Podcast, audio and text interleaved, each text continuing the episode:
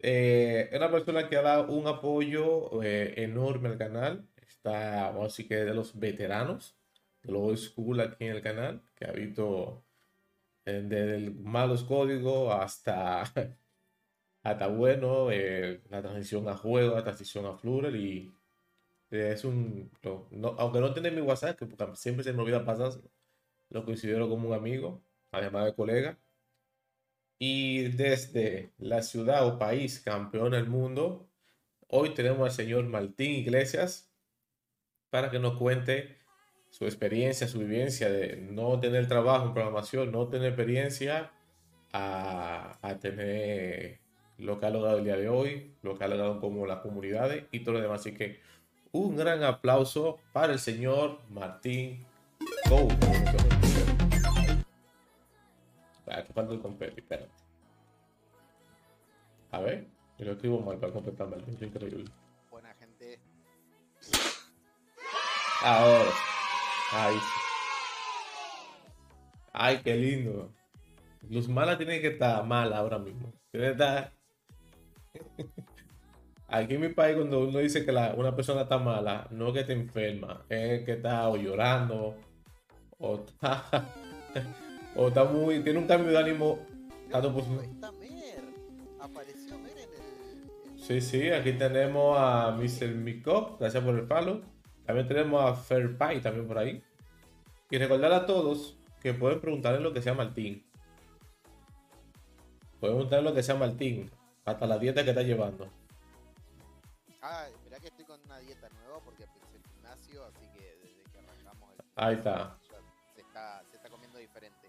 La iluminación que estamos teniendo es exclusiva para el stream. Esto se compró para, para salir en esta entrevista. me siento honrado. Y nada, darle las gracias a Martín, además de ya todo lo que había dicho, darle las gracias por aceptar. Cuando le dije Martín, te quiero para el código, decir Martín, ¿cómo? Pero ¿cómo así? Y bueno, normalmente acá hay gente que trabaja hace mucho tiempo, que tiene mucha experiencia, que sabe mucho. Y de repente me decís a mí y yo hace poquito nomás que estamos dando vuelta en el ambiente. Que hay algo chistoso, Martín, que me acaban de escribir y lo voy a poner en pantalla. A ver, ahí. ¿Qué dice Luz que te pusiste los pantalones por mí? Eh, sí, es verdad, no quería eh, tener algún accidente y de repente pararme y salir en, en boxer eh, por Twitch. Así No. que dije, por las dudas me voy a ir a poner pantalones. Y ahí se queda el canal de Deñar baneado. Saludo a Milo que está por ahí. Nada, Martín, para los que no te conocen, hazte una pequeña intro acerca de ti. Bueno, eh, mi nombre, como ya pueden ver ahí, es Martín Iglesias. eh, tengo 36 años. Soy desa- desarrollador eh, frontend con React. eh, estoy trabajando en una empresa que se llama Flame Factory. Estamos con un proyecto muy interesante y muy desafiante para, para una clienta de, Estados Unidos. Em, mi camino en el mundo de Haití empezó hace un año y dos meses, más o menos, eh, cuando decidí ponerme a estudiar algo que siempre me había llamado la atención y siempre me había gustado. eh, y tuve la posibilidad de hacerlo. Así que, bueno, hace 14 meses no sabía lo que era JavaScript y hoy en día, por suerte, estoy trabajando eh, como desarrollador en una muy buena empresa, con muy buena gente. Mi jefe es una persona que sabe muchísimo y, que sabe explicar y enseñar muy bien, así que eh, estoy en un muy lindo lugar, muy buen ambiente y aprendiendo un montón de cosas constantemente. Eh, Martín, ¿y qué tú hacías antes de meterte en la programación? Antes de caer en esta trampa, en este loop infinito de la programación. Mira, desde que salí del colegio, yo fui a un secundario técnico, eh, así que soy electrotécnico con orientación en automatización de máquinas, pero iba más orientado por todo el lado de la electrónica, la neumática y la hidráulica. Eh, trabajé mucho tiempo como técnico en en una petrolera, después también tuve otros trabajitos vendiendo en locales de electrodomésticos, eh, mucho tiempo también como servicio técnico de PC, eh. Eh, y lo último que había hecho antes de, decidirme a estudiar esto era abrir un emprendimiento con mi padre de venta de frutos secos y alimentos de la rama dietética, digamos. pero bueno, era algo para, poder ganar el pan no era la pasión, las nueces no son lo que me mueve. Así que cuando tuve la posibilidad de ponerme a estudiar algo que, en verdad me guste y que lo hago con, muchas ganas, eh, tomé la posibilidad y acá estamos es el día de hoy donde sigo todavía estudiando, termino de trabajar y me pongo a ver algún cursito de React Native o de Tailwind o de algo más para ir mejorando en lo que ya sé o para ir aprendiendo cosas nuevas. Algo parecido que en la porque yo aunque Martí un poco más mayor que yo, un poco, trañito. Y creo que Miro, que está por ahí también contemporáneo, algo que no sé si pasa en otros países, pero creo que mayormente en Latinoamérica, lo que tenemos los 30 por ahí, fuimos alguna vez como soporte técnico. Ah, en alguna etapa fuimos soporte. Creo que alguna etapa creo que fuimos soporte todo el mundo. No sé si Milo me puede confirmar, pero yo creo que sí. Claro, claro, dice Milo. Milo dice que claro que sí. Mira, hay una pregunta de Milo. Vamos a ponerla aquí en la pantalla para la gente de YouTube. Eh, dice Milo. Eh, ah, la perdí, la perdí, la perdí. ¿Qué le recomienda a los, a los developers que recién inicia en ese pad, cursos, etcétera? Bueno, algo que mm, me hubiera gustado saber a mí cuando recién estaba arrancando, o que me hubieran dicho, era eh, de tratar de investigar un poco eh, qué es lo que uno quiere hacer. Porque uno dice, yo quiero ser desarrollador y muchas veces no tiene en cuenta un montón de cosas, ¿no? Hay muchas ramas del desarrollo, eh, tenés tanto de lo que es desarrollo web o desarrollo de aplicaciones o desarrollo de programas eh, con distintos lenguajes, hay un mundo gigantesco, procesamiento de datos, hay muchas cosas para encarar.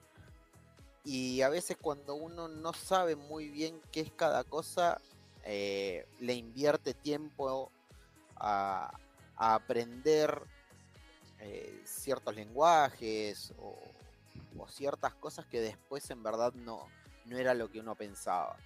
Eh, yo creo que una de las principales cosas es investigar bien, preguntar también a, las comunidades qué hace cada uno, qué hace un desarrollador frontend, qué hace un desarrollador backend, qué hace alguien que trabaja con C++, alguien que trabaja con Rust o alguien que trabaja con Python, eh, alguien que trabaje con Java, con JavaScript, ver todas las posibilidades que hay para poder tomar una decisión más informada, yo creo que eso hubiera ayudado mucho.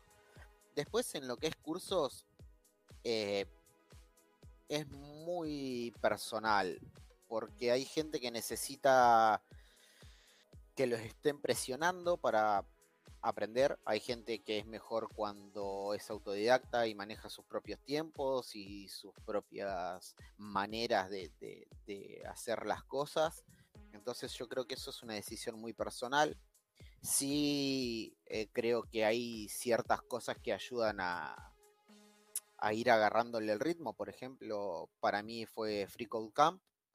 Eh, muy buena página. Me enseñó, sí, muy buena. Eh, ahí fue donde empecé a ver el tema de HTML, CSS y, las básicas de JavaScript.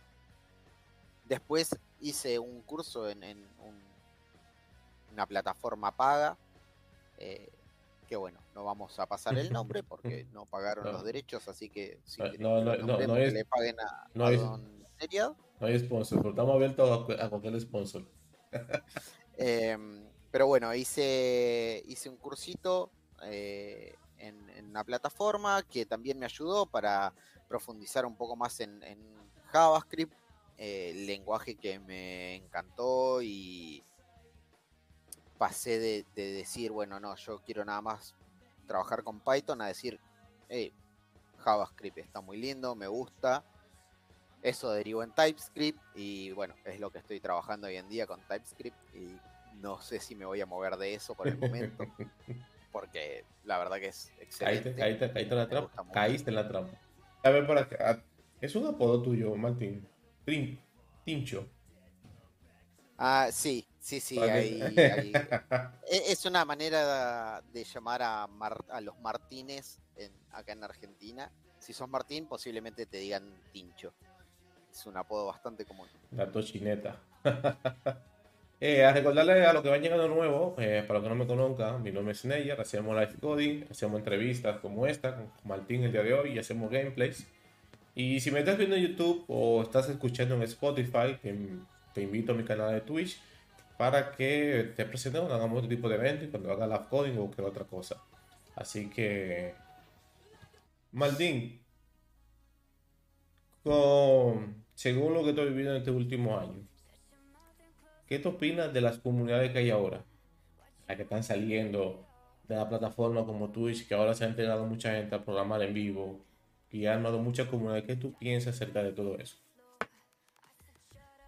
Eh, yo la verdad que creo que es algo espectacular que me hubiera gustado tener hace 20 años. Eh, yo creo que si hubiéramos tenido estas posibilidades de conexiones y de comunidades y plataformas que, hay hoy en día, cuando nosotros éramos más jóvenes, eh, muchos hubiéramos tenido una vida muy distinta. Eh, creo que, son muy buenas tanto para crecer profesionalmente como para insertarse en, lo que es la industria de Haití, para conocer personas y, buscar esos lugares donde uno se siente cómodo. Eh, me parece que es sumamente importante que, esas comunidades se mantengan de esa manera. Eh, creo que, tiene que ser un lugar seguro para todos y todas, eh, que, no haya un tema de, discriminación ni, ni que haya eh, presiones por ser hombre o mujer o de una religión o de un lugar o nada, sino que somos todos gente que estamos eh, queriendo aprender, que estamos eh, transitando la industria del desarrollo y darnos una mano entre todos. Eso creo que es lo más importante y creo que es lo que más se repite en la mayoría de las comunidades en las que yo participo creo que es sumamente importante poder dar una mano a la gente que recién está arrancando, que no sabe bien cómo hacer las cosas, eh, que, a veces uno tiene miedo de preguntar o, está desde las sombras ahí mirando a ver si, habla o no habla. Eh, yo creo que es importante que, la gente se anime, que hable, que interactúe, que pregunte. Creo que, eso es algo eh, muy importante en, este, en esta línea de trabajo. Totalmente, estoy de acuerdo contigo. Con los tiempos que uno estudió, no existía esto, más que los grupos del mismo colegio, de la universidad. No existía. Aquí están hablando que tú trajiste gente a cambio de raviolis. Porque necesito que tú te Ah, ese debe haber sido Lucho. Imagino que fue Lucho el que lo dijo. No estoy leyendo el, chat, pero estoy seguro que debe haber sido él. Me advirtió que iba a pedir ravioles. Bueno, y sobre Twitch, Martín. Ya mencioné te dice Milo, para nuestro tiempo era Altavista, Altavista, Rincón del Vago. Eh, había, había otra. Rincón del Vago. Ese, era, la, ¿Qué recurso importante fue? Ese era nuestro chat GTP en ese entonces, señores. Rincón del Vago era el chat GTP de hace 15 o 20 años atrás. Yo todavía me acuerdo de la enciclopedia en carta. Eh. Que, arrancaba con el 90i. De la enciclopedia en carta 90i. Y si, y si, le, y si le, encanta, no tenía, tenía que ir a la biblioteca de la ciudad porque si no, no hacía la tarea. A buscar el libro. Pero dice FireP, ¿cuál es el siguiente paso en tu vida como desarrollador Martín? ¿Qué pregunta? Eh, por el momento planeo seguir como estoy, en la empresa donde estoy y el grupo de trabajo en el que estoy, la verdad que estoy muy cómodo, eh, aprendiendo muchísimo. Eh, personalmente mi siguiente paso es seguir incorporando conocimientos. En este momento estoy haciendo un curso de React Native. Eso te iba a preguntar después de esta, que te vi ahí, vi en tu GitHub. De, sí, sí, de, a poquito estoy, estoy siguiendo un cursito de React Native eh, para sumar un poco más de conocimiento. Me gustaría también profundizar un poco más en lo que es TypeScript. Me está llamando la atención Rust. Eh, pero nada, en lo que es de manera profesional, por ahora seguir con React, me gusta mucho. Eh, creo que estamos teniendo herramientas hoy en día que nos facilitan mucho la vida en en lo que es resolución de problemas eh, que, se pueden dar en, lo que es desarrollo web. Eh, yo estoy trabajando con Next 13 y React. Perdón, Next 13 es, sí. y la verdad que tenemos un, montón de cosas solucionadas de manera muy simple, gracias a las herramientas que nos, proporcionan estas librerías y estos proveedores que la verdad hacen muy fácil el, poder lograr cosas que antes quizás era muchísimo más complicado. Así que profesionalmente por el momento de seguir con React y el, frontend. Eh, estamos metiendo ahí un poquito de, backend también, pero muy poquito. Eh, pero bueno, siempre tratando de, sumar conocimiento y sumar herramientas al arsenal para que el día de mañana cuando se nos plantee otro desafío lo podamos encarar de la mejor manera. Aquí dice Luz Mala que el siguiente paso es cine. Yo creo que Luz Mala está una batalla como yo conmigo, con, el impostor y todo eso. Entonces ese comentario que, ella dijo ahí, creo que, creo que va por ese lado, que el próximo paso es ser cine. Te tengo aquí una pregunta. Y me gustó una que hizo Milo por ahí. Pero otra, una, la primera de Milo que dice, ¿cuáles cuál, cualidades y actitudes debe tener una persona para el desarrollo? Bueno, no soy ningún experto en, el tema, pero yo creo que eh, una alta tolerancia a la frustración eh, es muy importante porque si estás desarrollando te vas a frustrar todos los días con algo. Como dice eh, Gómez ahí, dispuesto a sufrir. siempre, siempre te vas a estar frustrando por algo, porque sale algo, porque no sale algo, porque no, porque no te, o no te acuerdas de algo, o no te acuerdas de algo. Claro, eh, me he pasado, me ha pasado de estar eh, unos 40 minutos buscando un error y era un punto y coma donde no iba, o cosas por el estilo, una llave que no se había cerrado. Eh, entonces creo que la tolerancia a la frustración es muy importante. Eh, y algo que te... Yo creo que siempre uno tiene que buscar destacar lo que tiene de bueno. Entonces, si vos sos una persona que aprende las cosas muy fácil, bueno, destaca eso. Eh, mostrar cómo, cómo podés adquirir conocimiento de manera fácil y rápida. Eh, si eh, tu fuerte no es aprender fácil, pero sí es la perseverancia, bueno, demostrar eso. Creo que siempre hay que sacar a relucir las cosas buenas que uno tiene, mientras trata de mejorar las que no son tan buenas. pero nada, creo que para tener así un, algo que... ambiente bueno es perseverancia y, tolerancia a la frustración. Algo que siempre voy a recordar fue a, algo que me dijo alguien que me contrató, que si a veces está por el chat, pero está por aquí, es tener la mente abierta sobre todo. Sobre todo tener la mente abierta y dispuesto a aprender. Porque hay cosas que no te las sabes, hay cosas que sí, hay cosas que no. Hay cosas que busca Señor. Y pregunta a Milo, que esta cita buena. ¿Por qué no Angular?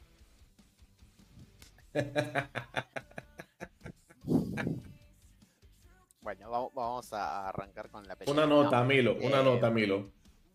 Maldito tiene un año, lo que tiene en el canal, convenciéndome de mi para Y lo intenté aquí en directo y hasta el internet se fue. Bueno, pero ese, ese fue un intento fallido, porque se fue internet, yo no tenía el conocimiento que tengo ahora como para poder darte una mano. Yo creo que le tendrías que dar una, una segunda oportunidad a React. Nada, ¿por qué no Angular? Dile. ¿Por qué no Angular? Eh, me parece que tiene cosas buenas Angular, eh, pero creo que en muchos aspectos es demasiado complejo en partes que no deberían ser tan complejas. Eh, creo que es en lo que se puede armar en React un componente en un solo archivo eh, con unas pocas líneas de código. Para hacer lo mismo en Angular se necesitan mucho más archivos, mucho más líneas de código, mucho más eh, procesamiento de datos que, que lo que se puede lograr con React siempre hablando desde un punto de vista muy novato y con muy poco conocimiento de Angular, porque la verdad es que muy por arriba, pero lo poco que vi y lo poco que investigué me parece que es demasiado complejo en zonas donde no debería ser tan complejo poder hacer algo. Yo no llamaría complejo, yo lo, lo que pasa es que Angular, Venturía, estamos comprando un framework en la librería, y allá un framework viene con una estructura, viene con con muchas cosas dentro que, cosas como React o Vue tiene que instalar la parte. Yo creo que más es algo que como hace tan grande tan completo, a veces es un poco intimidante puede usarlo, pero no lo es. No lo es. No, pero ah, además de eso también tengo menos de 70 años, así que tampoco me llama mucho ángulo. Eh, por aquí yo vi una pregunta que te la, te la quería hacer hace un par de días, pero aquí dice Gómez de N.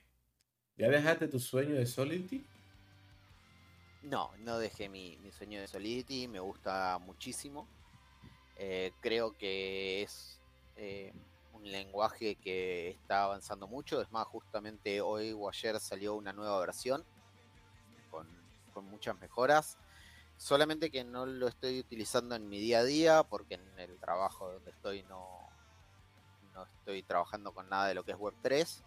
Entonces no, estoy tocando nada de Solidity, pero me encanta, me gusta mucho. Eh, quiero seguir profundizando los conocimientos y bueno, siempre es un reclamo de, Neri y de otras personas de la comunidad que quieren que, me ponga a hacer streaming de, Solidity. Eh, Vamos, la verdad que es muy lindo lenguaje. Me pregunta Matías que si estás en front o, o en cripto. Ahora mismo está en front. Yo ahora mismo estoy trabajando en frontend con un poquito de backend, muy poquito, eh, pero mayormente frontend, todo lo que es React. Eh, creo que había otro por aquí. Tan, Tincho, ¿para cuándo View? Eh, me está llamando la atención lo poco que vi de Vue y lo poco que lo utilicé. Es bastante simple, bastante cómodo, ágil, así que me parece que también va a ser algo que en el futuro cercano le, vaya metiendo la mano. Yo creo que también, yo creo que Vue, antes que React, lo, intentaría incluso. Antes yo tocar Angular y estaba tocando Vue. Y no, eh, dice Miro que si tomas Vue, que mire Next. Sí, sí, eh, diciendo que antes de tomar Angular estaba viendo Vue, pero me decidí por Angular por cómo se estructura, está todo aparte. No está todo mezclado, que hay Vue, tú tomas eso por ahí. Mira, hay una pregunta que te acaba de decir Matías y algo que yo te iba a preguntar, ¿cómo fue el periodo de onboarding con la empresa donde estás? ¿Alguna recomendación para los que van? Mira, te iba a preguntar eso. ¿Cómo fue esa adaptación a tu primer trabajo? Que te, dijeron, mira, eh, empieza mañana. Bien, ahí es donde yo me considero una persona con mucha suerte. Eh, aunque algunos no llamarían suerte, pero sí creo que eh, es muy importante eh, incorporarse en las comunidades que veníamos hablando. yo el trabajo que tengo hoy fue gracias a gente que me conoció en la comunidad, que me recomendó a otra gente que básicamente fue, me pusieron en contacto con un reclutador eh, muy, muy grosso. No, no quiero dar el nombre porque no le pedí permiso, pero eh, don, don Alan eh, me, dio una mano. Me dijeron, hablale, que él te quiere dar una mano, porque quiere, todos saben que vos sabés y que quieren que consigas laburo y qué sé yo. Así que tuve con él una call para revisar mi LinkedIn, para revisar mi, currículum, eh, a ver si estaba bien o no. Y después, uno o dos días después de... Él es reclutador, pero siempre trabaja con gente de mucha seniority. Eh, normalmente con senior para arriba. Eh, entonces no tenía puestos de trainee ni de junior. Pero dos días después de eso me habló y me dice, Martín, manda un mail a esta persona, decirle que soy sos el chico que le estuvo hablando a Alan, esto, lo otro. Eso me llevó a una entrevista, me llevó a otra y la última entrevista la tuve con el dueño de la empresa, eh, que es mi jefe directo en, este momento. Y, Uy. y quedó, quedó todo bien, por suerte. Eh, pero yo creo que, hacer el networking eh, y conocer a la gente de las comunidades, charlar con la gente, hablar con la gente, es muy importante. Yo sin, sin ese networking, eh, no sé si hoy estaría trabajando donde estoy.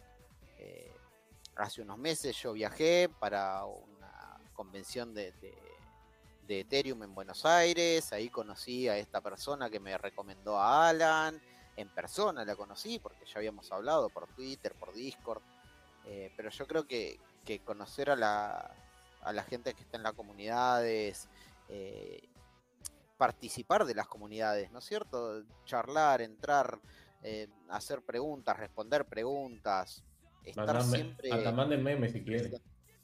Claro, memes, lo que seas. Eh, siempre que, vos te des a conocer, eh, la gente te va a tener en cuenta. Sobre todo si haces cosas que, que, se consideran buenas. No sé, yo por ejemplo trato de compartir todo lo que voy aprendiendo, de compartir los recursos que encuentro, o de ayudar a la gente que me pide ayuda. He tenido gente que me ha escrito eh, preguntándome cómo arrancar en, el camino de, ser desarrollador, cómo arrancar en el camino de Web3, cómo arrancar con Solidity. Eh, y yo siempre trato de, de dedicarle un tiempo a esa gente porque yo estuve en ese momento en donde no sabes para dónde arrancar, qué empezar a ver, qué empezar a leer. Eh, y creo que es importante también ayudarnos entre todos. Eh, yo estoy muy en contra de, lo que es esa vieja escuela de la competencia entre, entre Claro, yo creo que, la nueva escuela de, ayudarnos entre todos, de compartir el código, de, estar uno apoyando al otro, es lo mejor que, nos puede pasar. Eh, y yo no sé si eso por generaciones, o, y pues como las cosas van evolucionando, porque antes no teníamos código abierto, antes no había una forma. ¿Qué es esto? Oh, muchas gracias, producción. Eh, decía, antes no estaba el compartir código. Y después llega los pensó y ahí comienza a cambiar cosas. Antes, por lo menos aquí, eh, 10 o 15 años atrás, tuviera gente que tú entrabas a nuevo trabajo y te veían mal porque pensabas que tú le quitar el puesto. Y ya yo creo que ya no se ve, por lo menos ya yo eso casi no lo estoy viendo, al menos que es una empresa muy vieja y tenga ese, tipo de personas adentro. Pero yo creo que eso va con las, va, como tú dices, va cambiando con las generaciones. Y algo importante que como dice Milo en el chat, eh, recuerden que siempre los skills, las skills blandas son muy importantes que tú sabes codear. No lo olviden eso. Tengo una pregunta de Lucio. ¿Te gustaría una vez adquirir el conocimiento, estar al frente de un equipo de desarrollo? Sí, la verdad que sí. Me, gusta mucho eh, liderar equipos, liderar gente. Tengo experiencia haciéndolo, no en el campo de IT, eh, sino en, otras actividades que, he realizado y sigo realizando. Eh, así que me siento cómodo liderando equipos pero creo que para poder empezar a considerar algo eh, de, liderazgo, primero tengo que tener las bases mejor eh, asentadas y, más experiencia abajo del cinturón antes de decir, bueno, yo me hago cargo del equipo de desarrollo. Creo que cuando llego, llegue a ese punto, eh, va a ser cuando yo diga, bueno, las dudas que tenga esta, esta persona que está arrancando, yo se las voy a poder solucionar. Eh, yo voy a poder ayudarlo a, sacarse esas dudas y a enfrentar el problema que tiene. Eh, antes de eso creo que no, estaría preparado, pero sí tengo muchas ganas y me encantaría poder ser... Bueno, yo por lo que te conozco, lo que veo en las redes que te tengo, yo creo que tú estás más que listo. Y yo creo que Luz Mala está de acuerdo conmigo. Lo que pasa es que yo y Martín tenemos un tema que le voy a hacer una pregunta más adelante, que es un amiguito que nunca se va. Un vecino de esos, vecinos incómodos que están ahí siempre. Dice Charlie Martín, dice Charlie, estaría bueno un stream de Crypto Smart Contract para cuando la Ticho Coin. Oye, ya tienes hasta moneda ya. ¿Tienes, ya tú tienes nombre. Emma, eso Yo tengo una, tengo una deployada que se llama Tincoin. Ah, eh, obviamente no tiene valor ni, ni, nada por el estilo, pero está el, el smart contract en, la red principal. Creo que es el único que subía a la red principal porque había que pagar. Si no usas redes de pruebas hay que pagar. Así que creo que fue la única que subí cuando recién estaba arrancando. Ah, hablando de los smart contracts, ya no se lee ni se oye tanto ese tema después de un tiempo. Es decir, lo, que es el Bitcoin, la moda, los NFT, nada. Ya no se escucha nada. En su momento era, era todo. Eh, metaverso, Web3, eh, las monedas digitales, o como quieran llamarlo, porque hay toda una discusión acerca de si es una moneda, si es un activo, pero todo lo que es cripto, Web3, venía muy a full y de repente llegó la inteligencia artificial y bueno, hoy todo el mundo está hablando de la inteligencia artificial y deja de lado eh, lo que venía antes del metaverso. Web la inteligencia artificial dijo, me, me voy a impropiar, dijo, empropiense y se llevó, se llevó la fama en ese momento. Sí, ojo, la verdad que la inteligencia artificial es una muy buena herramienta. Me parece que es algo que llegó para darnos una mano y que podamos hacer cosas de manera mucho más rápida y eficiente. Sí creo que eh, ese pensamiento de depender de la inteligencia artificial no es bueno. Eh, si vos no podés crear, por ejemplo, un componente de React por vos mismo eh, y lo haces con inteligencia artificial, no quiere decir que seas un buen desarrollador, quiere decir que sabes utilizar la inteligencia artificial. Es una herramienta más. Pero si vos la utilizás de manera criteriosa, ¿no es cierto? Vos le decís, bueno, necesito que me hagas un componente que sirva para eh, elegir una fecha y una hora. Y uno revise ese código y ve si le sirve, si no le sirve, si tiene que hacer modificaciones, si no tiene que hacer modificaciones. Eso sí, creo que es muy bueno eh, porque ayuda muchísimo en, lo que es el desarrollo rápido de, soluciones. Pero hay que siempre tener en cuenta que lo que nos da una inteligencia artificial puede ser tranquilamente no lo que nosotros necesitamos en, en nuestros proyectos. Puede ser que la inteligencia artificial no, no, no, va a saber si lo tenemos que conectar con un backend o no con un backend, con qué proveedor o eh, qué claves eh, nosotros estamos utilizando, tenemos llaves ocultas, tenemos... Hay muchas cosas en el medio que la inteligencia artificial no resuelve. Entonces, yo creo que es una herramienta más en nuestra caja de herramientas para poder utilizar, porque, como siempre decimos, no hay por qué reinventar la rueda si hay algo que ya está hecho. Eh, pero sí creo que hay que manejarlo de manera criteriosa y, viendo cuándo sí, cuándo no y cuándo nosotros meter mano a la solución que nos da una inteligencia artificial. Mira, aquí Miro dice algo que yo no sé qué tú puedes hacer. Dice que tú sabes lo bueno que es decirle, genérame la documentación de este proyecto, dejo de la URL de GitHub. Eh, Milo, algo que voy a probar ahorita va a ser eso. o, no lo probé, pero o, que me haga si lo puede hacer es muy bueno. Eh, dice Milo, eh, tenía por aquí la pregunta, que está, bien activo el chat. Eh, ¿dónde, está, Era tips, tips para, ¿dónde está Charlie? Segundito. Ya casi está, casi, casi. ¿Algún tips para organizar el LinkedIn? Tips para organizar el LinkedIn. Bueno, eh, son todas cosas que yo fui aprendiendo de gente de la comunidad, eh, más que nada, pero básicamente es en la parte de su perfil donde eh, ustedes ponen, dame un segundito que estoy abriendo el mío porque no me lo acuerdo de memoria. Ahí estamos.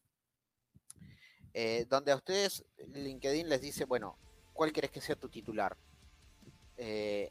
pongan lo que ustedes quieren de lo que quieren trabajar. Exacto. ¿No es cierto? Si ustedes quieren ser desarrolladores de Python, pongan eh, Python Dev o desarrollador de Python. Eh, si ustedes lo que quieren hacer es, no sé, eh, ser desarrolladores de React, pongan React Dev. no pongan lo que están haciendo ahora, a no ser que quieran trabajar de lo mismo. De lo mismo. pero si no, tírense a poner el empleo que ustedes quieren tener. Exacto. Enfocarlo hacia a donde quieren, inclusive, no solamente títulos, tus experiencias pasadas, si hay cosas ahí de lo que tú quieres buscar, pues también tienes que cambiarla. Y claro, el currículo que van a enviar tiene que estar igual al, al LinkedIn. No olviden eso. Eso fue algo que a mí me costó bastante entender. Eh, que hoy en día no es lo mismo que cuando yo era más joven y los currículums hoy no tienen más cuatro o cinco páginas. Eh, no, no, tienen más eh, toda tu experiencia laboral. Vos tenés que dar las cosas que son relevantes a la industria o al puesto eh, en donde vos querés estar trabajando. Y, si, hay, y si hay un extra, y disculpa, y si hay un extra, déjalo para la entrevista, como un bonus para, para la conversación. Exactamente. Eh, yo eso es algo que, fui aprendiendo en este tiempo. Entonces, por ejemplo, eh, mi currículum hoy en día, si no me equivoco, es de una página, dos, dos páginas, porque en una tengo todo lo que es la parte de, trabajo y en el otro la de educación. Eh, pero no más que eso, creo que tengo tres o cuatro experiencias laborales cargadas cuando mi currículum original tenía aproximadamente cuatro o cinco hojas. Eh, con todas las cosas que yo eh, he trabajado en toda mi vida. Eh, la diferencia es que yo hoy mando un currículum para un puesto en Haití con cosas que son relevantes a la industria de Haití. Y el resto lo muestro en una entrevista, que son todas las soft skills que me dieron los otros trabajos que yo he tenido la capacidad de poder eh, comunicarme con la gente de manera eficiente, o la capacidad de manejar gente, o eh, la atención al detalle, o lo que sea que cada uno eh, va levantando en, el campo laboral, eso se puede demostrar siempre. Pero la verdad es que un reclutador cuando está buscando un desarrollador de React, que vos le pongas que tenés tres años de experiencia vendiendo celulares, no, le, no le sirve para nada. Exactamente. Para nada. Eh, una pregunta más del chat y te voy a hacer una mía ahora. Dice Milo. ¿Qué opinas de los... Esta, está buena. ¿Qué opinas de los requerimientos para los nuevos developers que no llegan a Junior? Es decir, vemos estas... Eh, estas, postulaciones, tres años de experiencia, eh, 10 con otra, 5 con otra. ¿Qué opinas del tipo de requerimiento? A ver. Bueno, em, este es un tema bastante complejo porque también es muy personal eh, como uno encara las cosas. Yo soy una persona que tiene un temple bastante, no sé cómo llamarlo, combativo, digamos, en donde si vos me estás ofreciendo un puesto junior, eh, que me vengas a pedir tres años de experiencia no tiene sentido. Entonces ya me da la pauta de que yo a esa empresa no quiero entrar a trabajar porque lo que están buscando es un semi-senior. Para pagar como junior. Senior, pero pagándole un sueldo de junior. Hay otra vertiente que en, un live eh, de un reclutador dice que a veces, en muchas ocasiones, el DTI le dice a la reclutadora, mira, necesito un programador. Ah, ¿qué tú buscas? Ah, un frontend. Y a veces la gente de recursos humanos busca de otro lado un puesto similar y copian y pegan y no validan. Y el ETI debería pasarle ese requerimiento bien. A veces mucho pasa eso, pero también está la, dice Martín, piden 8000 cosas. Una porque no saben, otra que la mayormente en Latinoamérica pasa, que te quieren pagar como junior, pero tú necesitas ser semi-senior. Y algo que pasa siempre. Mira, ahí estoy conmigo, que debería haber una subdivisión de TI y recursos humanos, sí. Pero claro, sí. Si mi jefe me dice a mí. es reclutadora especializada en, el campo de IT. Eh, a mí, por ejemplo, me tocó justamente una, reclutadora que, que, es del campo de IT y que ella también tiene su experiencia en desarrollo, en donde me hizo preguntas, por ejemplo, de JavaScript y, nos pusimos a charlar acerca de, esas preguntas y de las respuestas, ¿no es cierto? Era alguien que sabía, alguien a, quien vos le decís por qué usas const o let en vez de bar y, entiende lo que le estás diciendo. Eh, entonces yo creo que también eso va con la persona que está reclutando. Pero también hay que tener en cuenta que los errores pueden venir por la persona que está reclutando o por la empresa que pasa requerimientos que son totalmente absurdos, como que te piden cinco años de experiencia con una tecnología que tiene tres años de ser creada. Entonces, eh, hay muchas cosas que están en el medio. Yo creo que hay requerimientos que son totalmente absurdos. Eh, creo que sí es algo que se da, como vos decís, en lo que es Latinoamérica sobre todo, es un sueldo en dólares eh, es muy llamativo para mucha gente, entonces quizás alguien que tiene tres años de experiencia pero no está consiguiendo trabajo puede aplicar un puesto para junior. Eh, y yo creo que hay muchas empresas que se largan a pescar a ese tipo de gente, ¿no? que, que tiene una necesidad entonces nunca yo voy a decir, no, no tomes ese trabajo porque te están... Y si lo tenés que tomar porque es la fuente de ingreso para vos, para tu familia, para darle comer a tus hijos, está perfecto. Mi problema es con la empresa que está queriendo explotar a esa gente, ¿no? O sea, yo nunca voy a ir contra, contra el empleado, sino más, que nada contra decir, bueno... Y a raíz de esta pregunta... claro, si vos me estás pidiendo que yo sea senior, pagame como senior. Por favor y eh, gracias. Claro, a, mí lo que me sucedió fue algo por el estilo. Eh, cuando estaba por entrar en la empresa que estoy ahora, yo estaba en, varios procesos de, entrevistas y de selección para distintos puestos. Y tres días antes de, que me llamaran para confirmarme el, trabajo que tengo hoy, eh, de otra empresa me dijeron que el sueldo que yo había puesto como deseable era muy alto. Ese sueldo era menos de la mitad del sueldo que me dieron en la empresa donde estoy trabajando de entrada.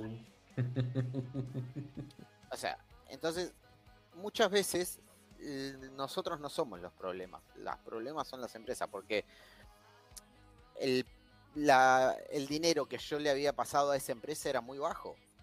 Era muy bajo porque yo lo que quería era la posibilidad de, adquirir conocimiento y de poder, tener mi primer trabajo en, Haití como desarrollador, poder adquirir esa experiencia. Además era una empresa muy conocida, sobre todo acá en Argentina y en la industria cripto. Eh, y aún así todo me dijeron, no, mira, tendría que ser menos porque esto es mucho. Y de la empresa en la que estoy hoy, eh, tanto la reclutadora como el jefe me dijeron, esto es lo que se paga. Y es más del doble de lo que me ofrecían en, la otra, mucho más. Y hoy en día yo estoy trabajando súper contento porque siento que es valorado mi trabajo.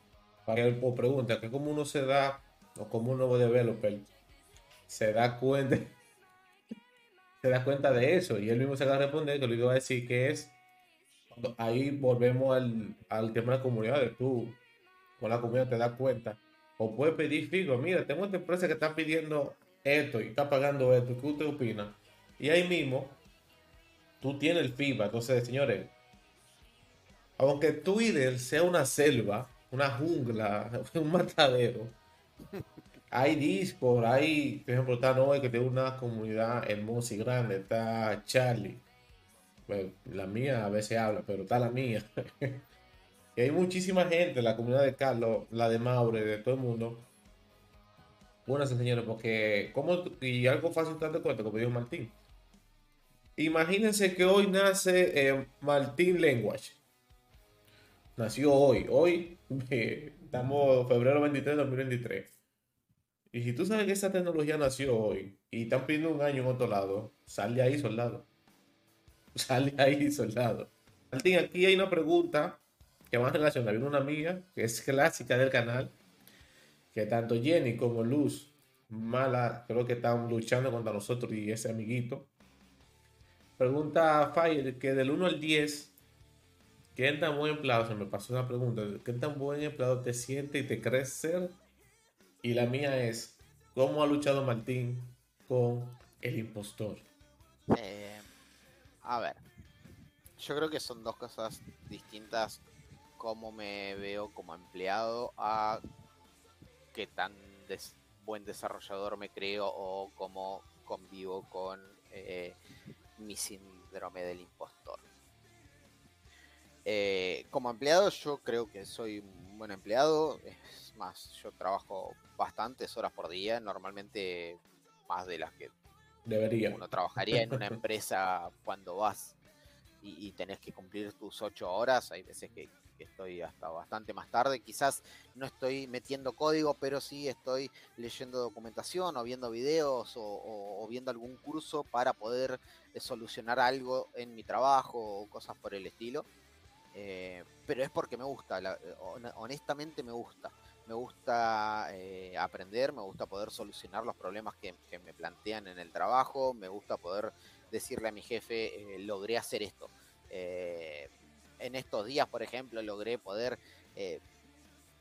hacer un montón de, acciones con, con, la API de Google, en donde yo me sentí muy realizado porque pude ir encontrándole la vuelta de las cosas. Eh, si bien estaban las reuniones con el jefe y donde yo le preguntaba cosas, donde yo le decía, mira, esto no me está funcionando, me puedes dar una mano para ver dónde está el error. Eh, y él me ayudó un montón, pero yo creo que, como empleado no, no debo ser malo. Eh, la verdad que siempre me, me tiran buena onda desde, desde la empresa, siempre tirando flores. Yo soy de pedir mucho perdón. Eh, y el jefe me dice, deja de pedir perdón. Es más, me dijo que iba a ver el, stream y que si yo perdía perdón por algo en el stream, después me iba a retar. Así que eh, voy a tratar de no hacerlo. Pero eh, la verdad que como empleado yo me siento como que estoy tratando de entregar todo lo que puedo y siento una reciprocidad del lado de mi empleador. Yo creo que mi jefe eso lo reconoce y la verdad que, que me siento apreciado y eso está, muy bueno. La verdad que es la primera vez en 36 años eh, que me siento tan apreciado en un trabajo. Eh, la verdad que, muy cómodo. Eh, después, ¿cómo lidio con el síndrome del impostor? como puedo, la verdad que me agarra la piña todos los días. tengo bastante inseguridades por ese lado. Yo creo que una de las posibles causas es que las cosas las aprendí por mí mismo eh, y no en la universidad o en algún lugar formal, digamos, sino que, fue mucho de, aprender por mi cuenta. Entonces hay veces donde me agarra el impostor y yo creo que no sé nada y creo que en cualquier momento me van a echar o creo que en cualquier momento la gente va a decir, ah, pero este pibe es un gil. Eh, y bueno, nada, tengo siempre a la gente atrás diciéndome eh, que no es así, que en verdad eh, sí sé, y bueno, siempre dándome apoyo en las comunidades, como siempre. Neria es uno de los, de los principales que siempre me, apoya y, me da ánimos, eh, que fue lo que sucedió cuando él me dice, bueno, ¿te parece que te hago una entrevista para el Into the Codeverse? Y yo le dije, pero a mí, ¿por qué si yo no puedo aportar nada? Soy, pues que... soy alguien muy nuevito. Y él me dice, no, sí, podés aportar más de lo que pensás, así que deja de dudarlo y vení. Así que bueno, acá estamos. Lo, que falta, lo que falta son empanadas, pero. Sí, yo creo que es algo que tenemos que aprender a manejar entre como mejor podamos cada uno. Eh, creo que no me vendría mal empezar terapia y empezar a tratar ese tema de manera más profunda. Eh, pero no es fácil y a veces lo único que queda hacer es callar esa vocecita que tenemos en la cabeza que nos dice que, que somos un fracaso, que no sabemos nada y uno encarar y meterle fuerza por uno mismo, porque si nos dejamos llevar por esos pensamientos vamos a estar siempre atascados en el fondo. Dice Luz Mala, el jefe Martín, sos lo mejor, paz. De paso la empresa de esta dimensión, cable de Martín. Uy, sí, nos echamos al gato. Pobre gato. Bueno, he, tenido mis episodios de, de creo que me van a rajar o no sé.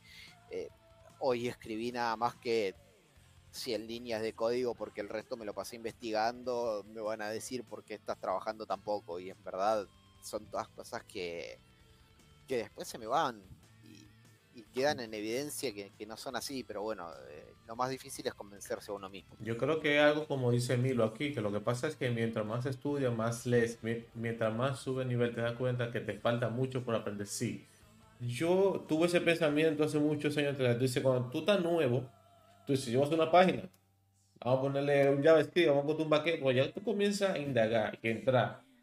Tú dices, mi equina, ok, lo conecto al backend, pero es seguro. ¿Cómo lo pongo seguro en la piora? Pero ¿qué arquitectura uso? Y, y cuanto más tú vas avanzando, más te das cuenta que más cosas faltan por, por aprender. Y Yo creo que, que, cuando hicimos nuestra primera página que mostraba fotos de gatitos o la foto de un los reyes del mundo, los reyes, cita, eh, estábamos re contentos y nos creíamos los mejores desarrolladores del mundo. Y cuando empezás a, meterte en el mundo de desarrollo y ves que hay tanto y uno sabe tan poco, es donde más fuerte empieza a pegar el, síndrome del impostor. Ah, mira, dice Milo, cuando vienes a ver te das cuenta que en verdad nunca pudo ser seguro y ahí comienzas a entender el ética aquí. Yo creo que o el impostor lo que hay que hacer es, como decimos aquí, ser el maldito final. Eh, es una frase típica de aquí de República Dominicana cuando dice que uno es el maldito final, que es lo más top. Pero con. Yo casi directo de, de, de palabras dominicanas a, a, palabras normales. Yo creo que eso es así por ahí. Dice Jenny, que se pasó la pregunta, no la puedo mostrar abajo, pero Jenny decía que cuando darías una charla de algo aquí, ya sea de networking, de cripto, de lo que sea, si te anima. Ojo, ya él, él ha dado charla en donde Gonzi dio una.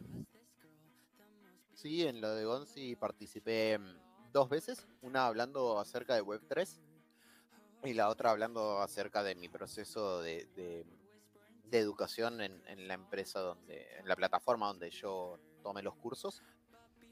Em, yo no tengo problema, siempre que la gente me banque, yo estoy. Em, me gusta enseñar, me gusta tratar de, ayudar a la gente y enseñarle, así que yo siempre estoy dispuesto a, dar charlas de lo poco que pueda ayudar o de lo poco que pueda saber de, un tema, eh, siempre estoy dispuesto. Y creo que eh, una de las cosas que hay que tener siempre en cuenta cuando uno está haciendo algo por el estilo de tratar de transmitir conocimientos es ser consciente que uno no sabe todo. Eh, entonces siempre nos podemos equivocar, siempre podemos decir algo que, no es tan así o, eh, no nos tiene que dar eh, pudor el decir, mira, la verdad que no lo sé, pero lo voy a investigar y después me pongo en contacto con vos para, para decirte qué fue lo que encontré o qué solución encontré o para decirte, mira, la verdad que no tengo idea cómo ayudarte. porque hay que ser honestos, muchas veces uno no, no encuentra eh, la solución a, muchas cosas y hay que pedir ayuda. Y no me parece que esté para nada mal. Yo creo que una de las cosas importantes que uno tiene que tener como, como desarrollador y como trabajador en general es, si se te presenta un problema, tratar de resolverlo solo. Si no podés solo buscar una solución en línea y si no lo podés solucionar así, preguntar. Siempre preguntar. Eh, porque esto te va a ahorrar tiempo, te va a ahorrar dolores de cabeza y alguien que ve que vos estás interesado en aprender y que haces preguntas, lo va a tomar mucho mejor que si vos estás tres días tratando de hacer una función y no sale. Eh, entonces yo creo que es importante eso. Pero recuerden algo, no solo preguntarle a ChatGTP a la gente al lado. Exactamente, no, a ChatGPT, sino a, gente que les pueda dar el razonamiento detrás de una solución. Pregunta Milo por aquí. Eh, ¿Cuáles son tus hobbies? ¿Con qué te relajas cuando dices ya no más código? bueno, eh, me, suele pasar de que el ya no más código se da bastante tarde en la noche. Sobre, todo, eh, sobre todo los viernes. Pero mis hobbies son jugar rol, juego, juegos de rol como Dungeons and Dragons eh, y ese estilo de juegos, me encanta. Call of Duty. Eh, tengo los juegos de PC como Call of Duty, Overwatch, todo lo que es juegos. cierto, tenemos una, tenemos, tenemos una partida pendiente de Overwatch y el nuevo Call of Duty. Sí. Ahí está Charlie también, que iba a jugar a Overwatch con nosotros, así que estamos esperando. Y si Milos, y eh, Milos si se quiere anotar, que nos avise para colinar un día y. También, también.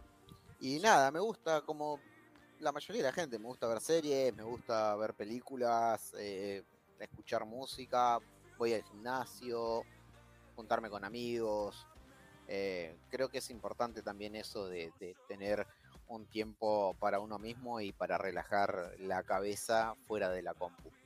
Eh, no, yo me la paso en la compu todo el día porque me siento a las 8 cuando me levanto, corto un rato para comer, después voy al gimnasio y sigo en la compu, ya sea o trabajando o haciendo algún curso.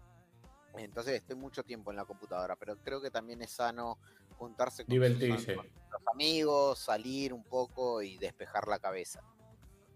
Por eso es que una de las cosas que yo los viernes aquí en directo juego, señores, porque recuerden que si yo trabajo ocho horas, como dice Martín, ah, codeando, hacer tres directos codeando, pues me, van a botar de la casa. y a veces hay que desconectar. Por eso que yo tengo mi sesión de juego, eh, los viernes por lo menos, eh, porque hay que desconectar.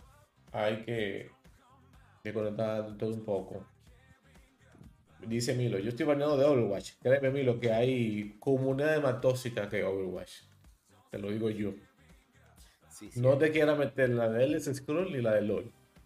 Y gracias por los follows a Martilando y a Matt Fox. bienvenidos a este canal. Bueno, ahí Martín Landó, si quieren hablar de Angular, pueden pueden hablar. Oh, colega de Angular. Tenemos un colega de Angular. Él, le mete manito a Angular. ¿Juego palabras? Ah, no lo tengo, Luz. No. tengo palabras, Luz. Eh, te voy a preguntar, Martín, ¿qué consejo le daría a esas personas que como tú mm, no tienen experiencia, estaban estudiando y querían su primer trabajo? ¿Qué consejo tú le puedes dar a esas personas? a ese Martín de hace un año atrás también, si tuviera, lo tuviera ahí al frente ahora. Eh, bueno, una de las cosas es lo que dije, eh, hagan networking, eh, métanse en las comunidades, conozcan gente, interactúen con las comunidades, háganse conocidos, que la gente sepa quiénes son. No, no, no estoy hablando de volverse influencer ni nada, sino de que, ah, sí, me suena el nombre de algún lado. ¿Por qué? Porque vos estuviste en la charla, vos estuviste comentando, vos estuviste publicando algo que le interesó a la gente. Entonces, yo creo que hacer la, parte de networking es muy importante. Eh, y también creo que eh, hacer muchos proyectos es importante. Eh, me he cruzado más de una vez, más de cinco veces, varias veces diría, con gente que llega a un lugar, en Discord, por ejemplo, y, o en Twitter, y dice, no, hace tres años que estoy buscando eh, trabajo como desarrollador y no encuentro nada, eh, y no sé por qué, las empresas no quieren contratar, y pasan el GitHub y tienen, por ejemplo, cinco proyectos, o siete proyectos. ¿Y cómo puede ser que en tres años hiciste tres o cinco o diez proyectos. Yo arranqué hace un año y tengo más de 50 proyectos en mi GitHub. Eso, eh, ahí te apunta algo sobre eso, la importancia lo, de tu hacer proyectos. Yo creo que, es importantísimo hacer proyectos, que es donde uno más aprende, que creo que es donde uno se encuentra con, problemas, con cosas que pueden pasar, que entraron en un curso. Y que pueden pasarte, que pueden pasar. Sí. Y también me parece que es importante porque imagínense si ustedes son reclutadores que están buscando una persona para entrar en una empresa y tienen dos personas que tienen la misma experiencia y uno tiene tres proyectos en el GitHub y el otro tiene 30 obviamente van a ir por la persona que tiene más proyectos. Si están bien realizados, ahora, si, son tres, si son tres grandes, son otra cosa, pero no tres chiquitos, señores. Traten de hacer lo que, lo que más. Por ejemplo, si tienen tres, pues digamos, por un tres proyectos que ustedes tienen en 20 y dan soporte, diga eso, me, ya más tengo tres. Pasa que lo logré vender y yo le brindo soporte porque le cobro tanto mensual y cada vez lo voy actualizando, lo voy mejorando, pues ya como dice Milo, tengo tres proyectos y tengo de años desarrollando la mayoría de proyectos. Eh, exacto, por ejemplo, mira, Milo es un freelancer, colega de aquí, y él hace mucho freelanceo, pero es como dije, pueden ser tres, porque si son tres que tú estás manteniendo al día, también cuentan, pero no pongan tres calculadoras o, tres páginas estáticas. Claro. Eh, yo creo que es una cuestión de, de mantener un equilibrio. Por ejemplo, mi GitHub personal hoy en día, eh, cuando lleguemos a fin de año y podamos ver las lucecitas verdes y cuántos pull requests pusimos y que el personal mío va a estar re vacío porque todo lo estoy haciendo con mi GitHub de la empresa. Entonces ahí es donde está todo mi trabajo. Eh, pero yo creo que si vos em, pones cosas que son interesantes, a ver, yo tengo un montón de proyectos en mi GitHub y estoy seguro de que la mayoría de las personas que me entrevistaron o que eh, vieron mi GitHub no estuvieron viendo todos esos proyectos. Porque ellos no les interesa. un reclutador capaz que entra y ve si se ve bonito o no se ve bonito. Pero si ya es un jefe técnico o es alguien que. un, arquitecto o alguien que. Va a saber qué buscar, va a saber qué buscar. claro, él lo que quiere ver es cómo organizas tu código tenés todo metido en una sola carpeta, es un solo archivo con 5.000 líneas de código o vos ponés los componentes organizados, tenés las cosas organizadas, sos descriptivo, no sos descriptivo, eh, tenés documentación de lo que hace tu proyecto, no tenés documentación. A mí, por ejemplo, me pasa, muchas veces entro a un GitHub y ni siquiera tienen un README en el profile que los presente. Y si no te tomás 10, 15, 20 minutos para hacer un readme para presentarte, ¿qué puedo esperar yo de que hagas cuando tengas que hacer documentación acerca de lo que estás haciendo? Entonces, esas cosas creo que son importantes. Eh, más allá de si es una copia de Netflix o de Twitter, eh, es más cómo vos organizás tu código, si sos prolijo, si no sos prolijo. Eh, e, esas cosas son las que las que más le importan a alguien que va a en verdad ver tu, GitHub y analizarlo. Eh, porque quizás un reclutador va a entrar a la página, va a ver si se ve lindo, si funciona o no funciona, pero no va a tener los conocimientos técnicos como para analizar tu código o la estructura de tu código, o qué tipo de arquitectura metiste, o qué herramientas estás utilizando. Eh, no todos los, los, reclutadores saben entrar al package JSON para ver qué dependencias utilizaste en tu proyecto. Entonces, eh, yo creo que no hay que abandonar el GitHub, hay que siempre mantenerlo eh, activo y subiendo cosas, pero con buenas prácticas. y, diversas. ¿Cómo trabajas? Y diversas. Por ejemplo, Martín tiene, un, tiene un juego muy chulo en su De la pizza, que parece un Pokémon pero de pizza. Bueno, ese fue mi primer proyecto de, de JavaScript. Fue cuando estaba haciendo el curso de JavaScript, que no, no lo no, no sabía ni qué era JavaScript. Eh, y todo el mundo en el curso estaba haciendo una, un e-commerce eh, y la verdad es que a mí no me daban ganas de hacer lo mismo que todo el mundo y tampoco me llamaba la atención hacer un e-commerce y dije, bueno, hablé con el profesor, le digo, ¿puedo hacer en vez de un e-commerce un juego en HTML, CSS y JavaScript, todo vainilla? Me dijo, sí, sí, podés. Y cubrís todos los, los temas que tenemos que ver en el curso, sí.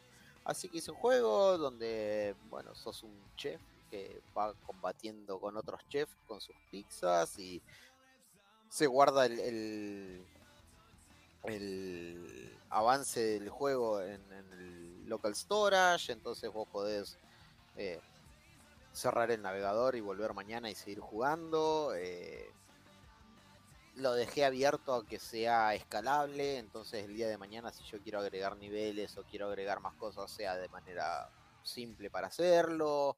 Eh, y nada. yo creo que sí, yo creo que es bueno siempre hacer proyectos que a ti te llamen la atención, porque si haces proyectos que te aburren, nunca lo vas a terminar. Eh, muchos ya saben que yo comencé a programar porque este es un juego. Y le debo un juego a Martín. Le debo un juego de bosque a Martín. Sí. Hay que hacerlo. Lo que lo hacemos móvil. Vamos a ver si lo hacemos pronto. Y ese te lo vengo reclamando casi desde que empecé a seguirte en, Twitch. Sí. Cuando me eh, contaste que habías hecho ese juego, dije, bueno, ahora hay que. Hay que hacerlo más chulo. Hay que hacerlo más chulo. Tecnologías nuevas. La Martín, eh, en tu año buscando trabajo, eh, que iba con la otra pregunta que te había dicho anteriormente, eh, así, cuando te pido uno de los consejos, ¿tú te sentiste en algún momento en desesperación, desanimado? Cuando tú intentabas buscar cómo saliste de esa, esa tristeza. Sí, la verdad que sí, me, me pasó un par de veces que que llegué a procesos que no siguieron adelante. Eh, la mayoría eran para backend y yo estaba muy verde en backend. Eh, pero me pegaba muy duro y me sentía muy desanimado eh, y pensando, bueno, nada, vuelvo a vender cosas en vez de, de seguir tratando esto porque no se me está dando. Eh, pero bueno, por suerte siempre tuve gente al lado que me dijo, no, dale, vos metele, dale que va a llegar, no flojes. Y bueno, eh, gracias a, todo ese apoyo de, la gente, de las comunidades, de las personas que tenés al lado, de los amigos, de las parejas, de todo, hace que eh, uno enfrente las cosas de manera distinta. Entonces, muchas veces uno se siente muy desanimado porque no quedó en un proceso o porque eh, después de una entrevista no te llamaron más o porque el, reclutador te gosteó. Eh, pero hay que tratar de, pensar que si no se dio en ese momento fue porque no era donde tenías que entrar. Eh, ah, a mí me pasó que una de las empresas que donde casi entro antes de, donde estoy trabajando ahora, eh, al mes y medio después, eh, echaron a muchísimas personas a la calle. Eh, Entonces, yo creo si yo hubiera entrado ahí, no hubiera estado donde estoy ahora y estaría sin trabajo.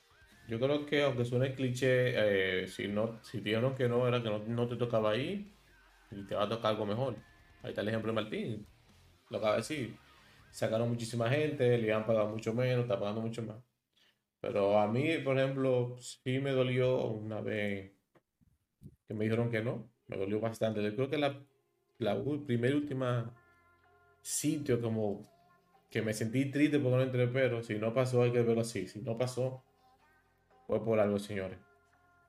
Eh, otra pregunta y se me acaba de olvidar Martín. Me acaba de olvidar, pero para ir cerrando, Martín, porque yo sé que hay que cenar y todo lo otro. Bueno, ya me voy a la pregunta. ¿Cómo llegas a consumir Twitch, pero de programación? ¿Cómo tú llegaste? Voy a abrir Twitch, voy a buscar gente programando. ¿Cómo? ¿Y cuáles fueron los canales que fuiste descubriendo? Yo Twitch ya utilizaba mucho por el tema de seguir a gente que juega juegos, que juega los juegos clásicos para mí.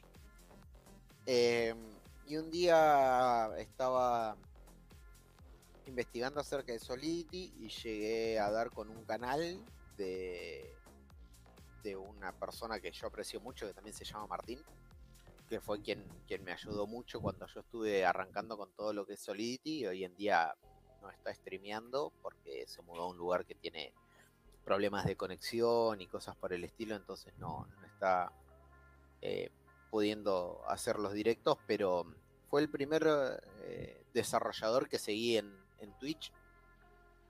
Y gracias a eso fui conociendo otras eh, otros canales. Uno de esos fue el, tuyo, Neri, que me salió como recomendado un día que terminó un stream de, este chico Martín. Y entré y bueno, acá seguimos eh, tratando de hacer siempre el aguante cuando se puede. Así también fue, conocí a, Noé, conocí eh, también a Gonzi. Eh, y hoy en día, bueno, tengo ahí mi, grupito de, desarrolladores que streamean y, yo lo sigo. Mati me acompaña, Mati Baldanza, que está en el chat, me acompaña todas las mañanas. A las diez y media él arranca su stream y yo siempre lo tengo de fondo, aunque esté trabajando yo en mi notebook. Mati está de fondo. Eh, muchas veces eh, yo entro a los, a los streams y, saludo y mando la manito eh, porque no puedo estar interactuando porque estoy trabajando. Pero siempre los tengo ahí y quiero dejar mi, view y dar el apoyo a, esa gente que están en las comunidades y que siempre ayudan y que siempre están para uno, entonces tratar de devolver un poco eso. Eh, pero nada, fue muy, muy de casualidad que fui conociendo a todos y fue al mismo tiempo que fui dándole un poco más de bolilla a lo que es Twitter. Y nada, creo que es algo que, que se dio de manera muy orgánica, pero que estoy muy contento porque he conocido gente y canales y recursos muy buenos gracias a todo eso y a las comunidades. Eh, también está Charlie, Charlie que me vuela la cabeza porque algo que tengo pendiente aprender más a fondo es todo el tema de testing y cada vez que lo veo a él hablando me vuela la cabeza porque la tiene muy clara. Para mí es un genio. Somos, somos dos. Martín, ¿Alguna última palabra que quiera decirle, consejo a la audiencia que te está viendo por aquí en el directo o te verá en YouTube o te escuchará en Spotify? Recordarle a todos que esto lo intento hacer siempre con un invitado al mes. Ya tenemos varios eh, invitados, tanto en YouTube como en Spotify. Lo pueden escuchar, así que los invito al canal de Twitch. Me van a ver manquear tanto en código como en juego, pero vamos a tener gente de calidad como Martín y Martín, si te quieres hacer unas últimas palabras antes de pedir. Eh, nada, que muchas veces uno se va a sentir desanimado o va a creer que eh, esto que está encarando no es para él o que las posibilidades siempre se dan para alguien más y no para uno. Eh, siempre que se atraviesen esos pensamientos, no le den bolilla. siempre vuélquense a las comunidades, hablen con la gente, interactúen, eh, busquen el apoyo en esas comunidades de personas que están en el mismo lugar que están ustedes o en el lugar donde ustedes quieren llegar a estar. Eh, mis redes, por ejemplo, tanto en Discord como en Twitter, están siempre abiertas para poder dar una mano en lo que pueda.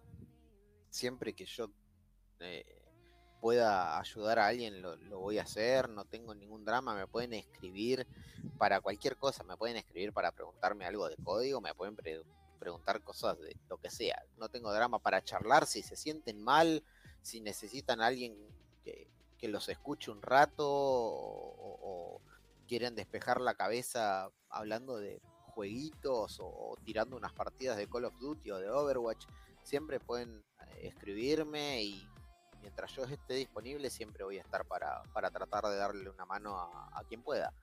Eh, porque creo que eso es lo que tenemos que, impulsar entre todos en estas comunidades y, en el ámbito del desarrollo, es ayudarnos entre todos, porque creo que eso es lo que nos, nos va a llevar a, que podamos estar todos mejor.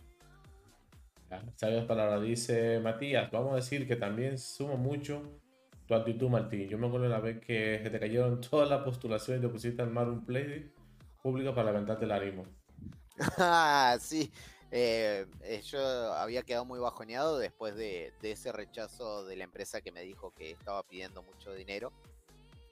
Eh, y en el Discord dije, bueno, voy a armar una playlist en Spotify con música para levantar el ánimo. Así que está abierta a quien quiera, pueden poner la música que les levante el ánimo, así que hay desde cumbia, eh, rock nacional argentino, canciones de cancha de equipos de fútbol argentinos. Es una mezcla muy bizarra esa playlist, pero es una playlist para la comunidad, para que el que esté con los ánimos medios bajos pueda entrar y escuchar de todo un poco. música y cosas que, nada más te falta, a otra gente nada más te falta el toque dominicano con un par de dembow.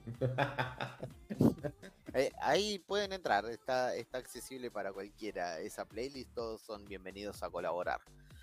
Dice aquí Mateo también que todos podemos elegir tratar de levantar a otros o caernos. Y vos sos la persona que siempre aportan la mejor onda. Anda, tan sentimentales, están muy sentimentales. Mira, Milo. Neil, ¿te acuerdas cuando te decía, dale, mete mano, mira dónde estás? Milo y yo trabajamos poco tiempo, pero con Milo logré conectar, en ese poco tiempo logré conectar bastante con él. Pues nada, Martín, muchísimas gracias por aceptar. Que estabas nervioso cuando te, te escribí por Discord. Si te quieres pasar por aquí, tengo más gente en la mira. Pal de esa gente está en el chat. Ya hay unos cuantas que ya pasaron. Pero recordarle también que el canal, mi canal está abierto para cualquiera que quiera dar alguna charla, incluyendo Martín. Eh, así que si tú eres creador de contenido y quieres dar una charla, eh, está totalmente, mi canal está totalmente abierto. Y algo que quiero. Ahí tenemos uno de mis masters de, juegos de rol, de Star Wars. aquí eso no se da. Eh. Juegos de rol así como Dungeons en, en Dragon, aquí, D&D, aquí no se da. Bueno, pero eh, podemos jugar por Discord también, ¿eh? Ah, no sabía que se podía. Lo descubrí hoy. Pero tienen que seguir entonces. Nada. Cualquier creador de contenido que quiera una charla, el canal está totalmente abierto. Recordarles que hacemos live coding, entrevista como esta Martín y gameplays. Eh, Martín, muchísimas gracias. Gracias a todos por estar. Vamos a hacer una radio. Pasen muy buena noche. Martín, muchísimas gracias por estar. Un beso a todos. Muchas gracias por la y a toda la gente que, hizo el aguante, a todos los amigos que vinieron, que no son del, de la rama de programación, que no tienen. Es que vinieron, vinieron, por la, vinieron por la comida que tú dijiste. Vinieron las. Están haciendo ahí el aguante. Ah, gente, pasen buena noche, descansen, que mañana es viernes, se acaba la semana y viene el fin de semana. Gente, muchísimas gracias. Chao.